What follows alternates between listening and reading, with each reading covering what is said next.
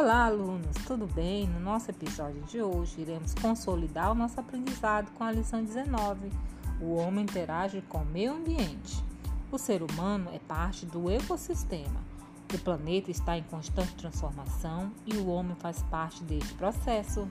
O homem é capaz de raciocinar e, por isso, sua capacidade de transformar o ambiente é maior. Nossas ações devem ser conscientes, pois podem trazer benefícios ou prejuízos. Muitas das ações do homem auxiliam o nosso dia a dia.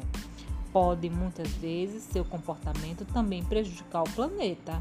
Os principais impactos humanos na natureza são o desmatamento, a extinção de espécies e a poluição.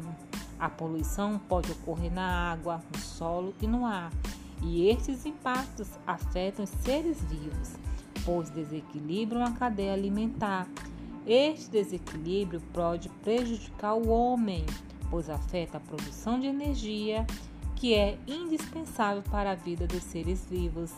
E assim terminamos a aula de hoje com um podcast Consolidando o Aprendizado. Até a próxima aula. Tchau!